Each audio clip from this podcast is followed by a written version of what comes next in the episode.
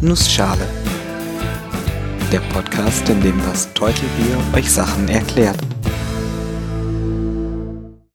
Guten Morgen und willkommen zu einer neuen Episode vom Nussschale Podcast. Heute erkläre ich euch etwas über Wahrscheinlichkeiten. Und weil die Zeit knapp ist, mache ich das in einer Nussschale. Ich glaube, ich habe schon häufiger erwähnt, dass wir Menschen zumeist sehr schlecht darin sind, Wahrscheinlichkeiten richtig einzuschätzen. Egal wie klug man ist, wenn man eine 6 braucht und eine 5 würfelt, sagt man, oh, so knapp. Das möchte ich heute ein bisschen ändern, indem ich euch die Werkzeuge an die Hand gebe, die Mathematiker benutzen, um Wahrscheinlichkeiten zu beschreiben. Zu Beginn eine kleine Abgrenzung. Diese Episode ist vor allem über die Wahrscheinlichkeitstheorie, nicht über Statistik.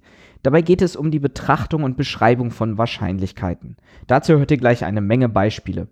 Die Statistik befasst sich auch mit Wahrscheinlichkeiten, nutzt sie aber eher als Werkzeug, um zufällige Ereignisse und Prozesse zu untersuchen. Das geschieht meist, indem man sich besagte Ereignisse oder Prozesse sehr, sehr oft anguckt, um dann Aussagen treffen zu können, die mit sehr hoher Wahrscheinlichkeit wahr sind. Dazu gibt es dann eine Extra-Folge. Erstmal Wahrscheinlichkeitstheorie. Zum Einstieg erkläre ich direkt mal, wie Mathematiker über Wahrscheinlichkeiten reden. Da gibt es nämlich, wie sollte es auch anders sein, Fachbegriffe und genaue Definitionen. Damit es anschaulicher wird, nehme ich mir als Beispiel einen Würfel zur Hand. Der Würfel hat sechs Seiten mit den Zahlen 1 bis 6. Wenn wir den Würfel werfen, nennen wir das ein Experiment, ein Zufallsexperiment. Es gibt verschiedene Ergebnisse, die dabei herauskommen können. Die Ergebnisse sind in unserem Fall 1, 2, 3, 4, 5 oder sechs Augen auf der Würfelseite, die beim Ende des Experiments oben liegt. Die Zahlen 1 bis 6 nennen wir unsere Ergebnismenge. Alle möglichen Ergebnisse unseres Zufallsexperiments kommen da rein. Manchmal interessiert uns aber gar nicht die genaue Zahl. Manchmal geht es zum Beispiel nur darum, ob die 6 oben liegt oder nicht. Oder ob die Zahl gerade ist oder ungerade. Oder beim Roulette interessiert uns nicht immer nur die Zahl, sondern manchmal einfach nur die dazugehörige Farbe der Zahl. Deshalb definiert man sich noch eine zweite Menge, die Ereignismenge.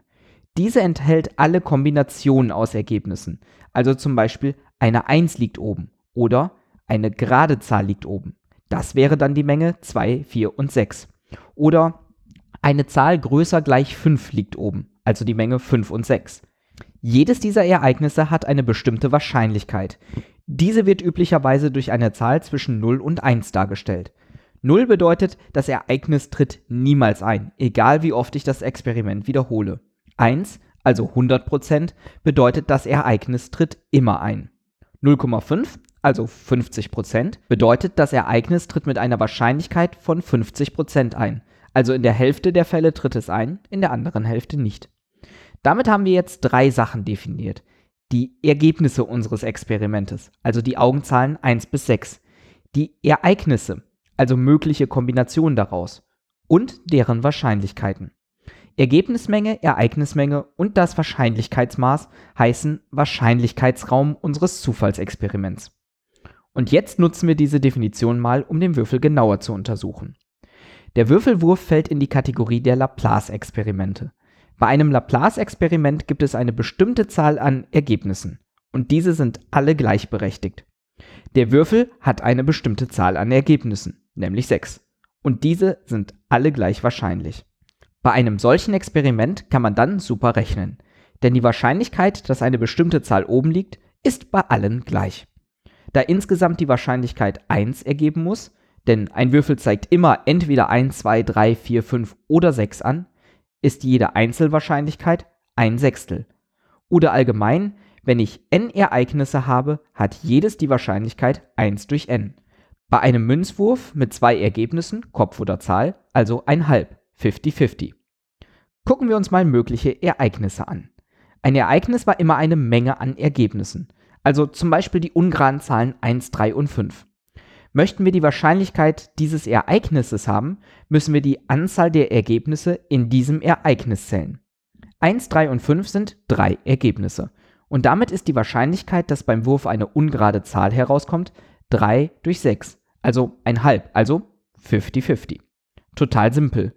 Aber keine Sorge, das wird noch viel komplizierter. Es ist nämlich nicht jedes Mal so leicht, die Anzahl an möglichen Ereignissen herauszufinden. Beim Würfeln gibt es sechs Möglichkeiten. Klar. Einfach ist es auch, wenn wir mehrfach würfeln. Bei zwei Würfen gibt es 6 mal 6 Möglichkeiten. Damit kenne ich dann schon die Größe unserer Ergebnismenge. 6 mal 6 gleich 36. Die Beschreibung von Ereignissen kann aber noch komplizierter werden. Wenn ich zum Beispiel sage, ich möchte eine 6, aber es ist mir egal, ob beim ersten oder zweiten Wurf, aber auf jeden Fall nicht bei beiden. Okay, das ist auch noch recht simpel, aber man kann das immer weiter treiben.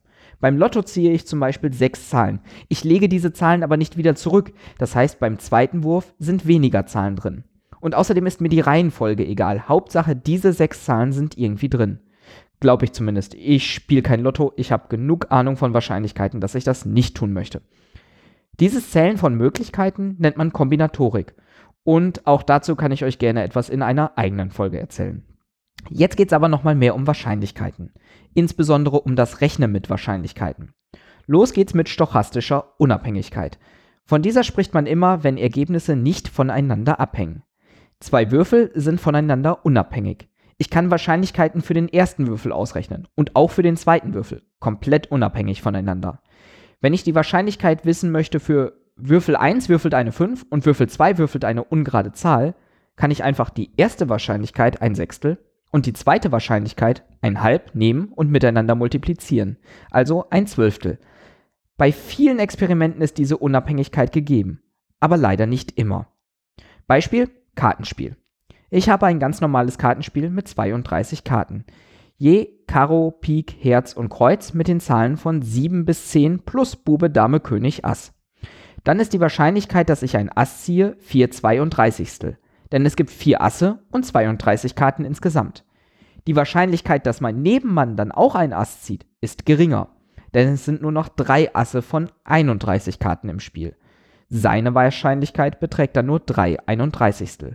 In Prozent sind das 12,5% für mich und 9,7% für meinen Nebenmann. Aber kein Problem, auch damit kann man rechnen. Es wird dann nur immer komplizierter, denn man muss für jede Kombination aus Ereignissen die sogenannten bedingten Wahrscheinlichkeiten wissen. Also die Wahrscheinlichkeit für x, wenn vorher y passiert ist. Mathematisch gesehen ist das nicht so schwer, für uns Menschen wird es aber schnell unintuitiv. Das Paradebeispiel dafür ist das Ziegenproblem. Anstelle von Formeln möchte ich euch einfach mal dieses Problem erläutern.